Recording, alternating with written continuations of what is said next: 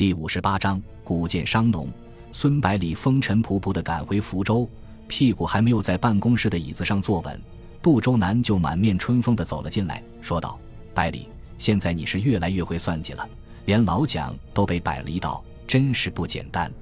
还是我会掩饰英才呀，早就看出来你有生意人的头脑。”孙百里笑嘻嘻地说道：“这可是黄光瑞自己送上门来让我敲的，不敲白不敲。”谁叫他偏偏要到韶关去加油呢？杜周南调侃地说道：“百里，我发现你这个人越来越不厚道了。当时粤北、赣南全部在我们的控制下，他落到哪里都跑不出你的手心。”然后严肃地问道：“我听说你最后还是扣留了几架飞机，是不是真的？”孙百里回答道：“哪有这回事？我只是把黄光瑞不要的几架破飞机运回来而已。”杜周南说道：“我想你也不会做这种没头脑的事，不值得为区区几架飞机得罪中央。福建虽然不是很富裕，但是几架飞机还是买得起吗？”孙百里连忙追问道：“杜先生，听你话里的意思，似乎财政状况还不错呀，是不是？”杜周南回答：“我们欠德国政府的贷款已经在两个月前全部还清了，乌沙矿的收入就回到自己的手里，仅仅这一块。”每个月就多出将近百万元的收入，足够应付你整编军队的开支。南京政府前后两次又拨款两百万，再加上你从广东搜刮回来的物资也价值不菲，财政自然就宽裕许多了。孙百里问道：“那你打算把这笔钱用到哪里？”杜周南回答：“还没有想好，所以过来和你商量一下。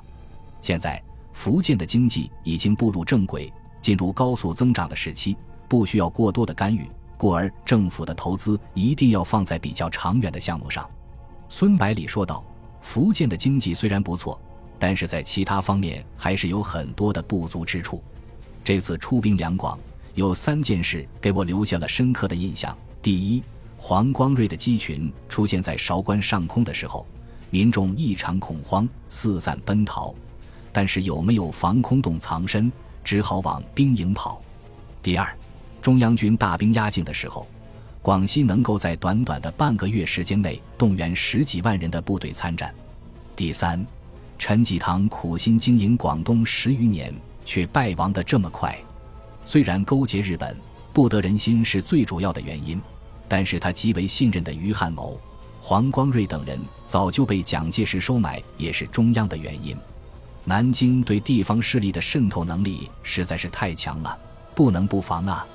杜周南问道：“你的意思是要把钱花在修建防空洞、建立动员体制和反渗透机关上面吗？”孙百里回答道：“是的，你认为可以吗？”杜周南回答：“当然可以。福建的城市大部分都是在山区，肯定有很多山洞，稍微加固扩大就可以了，不会花很多钱。”我们很早就仿照广西建立了民团制度，利用已有的人员和组织，就可以建立完善的动员体制了。我虽然对于情报工作不是很清楚，但是感觉也花不了多少钱的，所以这笔钱应该能够实现你的计划。孙百里看到自己在广东就开始筹划的几件事可以顺利实施，非常高兴，立刻迫不及待地和杜周南商量具体的计划。然而。几天后的一件事情，却迫使他不得不暂时终止了这几项计划，把钱用在更需要的地方。这天上午，二十多名从全省各地赶来的农民、地主、议政代表一起到省政府拜会孙百里，要求他处理一项紧急事件。孙百里在人群中意外地发现了蔡大力，连忙问道：“蔡先生，你怎么也来了？”蔡大力愁眉苦脸地说道：“快要破产了，是来请政府帮忙的。”其他代表立刻七嘴八舌地说道：“是啊，政府要是不帮忙，我们真的活不下去了。”孙百里不解地问道：“今年风调雨顺，收成应该不错的，怎么会这样呢？”蔡大力苦笑着说：“坏就坏在风调雨顺，收成不错上面。”接着详细解释道：“今年长江以南的稻米产区普遍风调雨顺，产量大幅度增加。”而稻米的主要产区湖南和广东的增加幅度更是特别大，可是谁也没想到，粮食的价格却大幅度下滑，湖南的米价居然跌到了五块钱一担。如果按照这个价钱来算的话，连本钱都保不住。一个代表补充道：“这几年工业发展迅速，土地也就越来越集中，每户农民至少都有几十亩田，多的甚至有数千亩。这样一来，损失也格外大。”孙百里非常着急，连忙问道：“米价为什么跌得这么厉害？”蔡大力回答道：“还不都是被洋米压的？”洋鬼子把他们的粮食用轮船送到中国来，卖的比我们的便宜多了，米价自然就跌下去了。孙百里立刻意识到问题非常严重，而自己的经济知识又极为有限，一时之间难以解决，只好让代表们先回去，等政府想出妥善的处理办法。好不容易把代表们劝走后，他急忙把杜周南叫了过来。杜周南弄清楚原委后，对孙百里解释道：“美国。”加拿大和澳大利亚这几个国家地广人稀，每个农场的面积动辄几十万亩，又广泛采用机器，所以生产成本很低。倾销到中国来之后，自然对国内的农业造成致命的威胁。孙百里问道：“我们不进口粮食不就行了？”杜周南说道：“根据国民政府与这些国家签订的条约，是不能限制进口的。”孙百里说道：“难道就没有办法了？”杜周南说道：“办法倒是有，但是风险太大了。”孙百里问道：“什么办法？先说出来听听。”杜周南说道：“就是由政府出钱，用高于市场的价格从农民手中收购粮食，避免粮农破产。但是这样不但要占用大笔资金，而且只能暂时解决问题。如果以后年年如此怎么办？”孙百里问道：“日本有没有这种事？”他们又是怎么处理的？杜周南说道：“当然也有。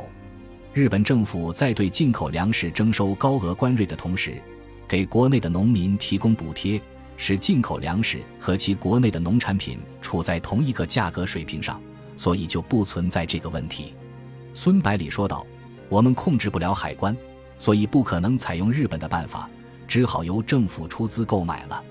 如果明年还有这样的情况，就禁止进口粮食。”同时严禁其他地方的粮食流入福建，我们自给自足总可以了吧？杜周南说道：“你这样做会惹出很多麻烦的。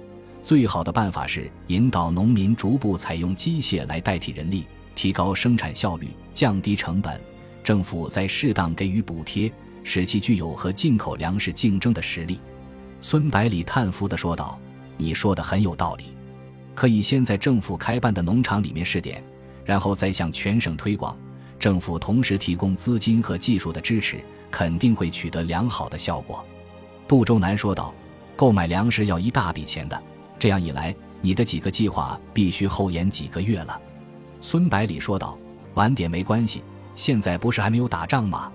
省政府的及时干预，使福建农民逃脱了破产的命运，而其他省份的农民却没有这么好的运气。”很多人因此背上了沉重的债务，极大的挫伤了种粮的积极性，留下极大的隐患。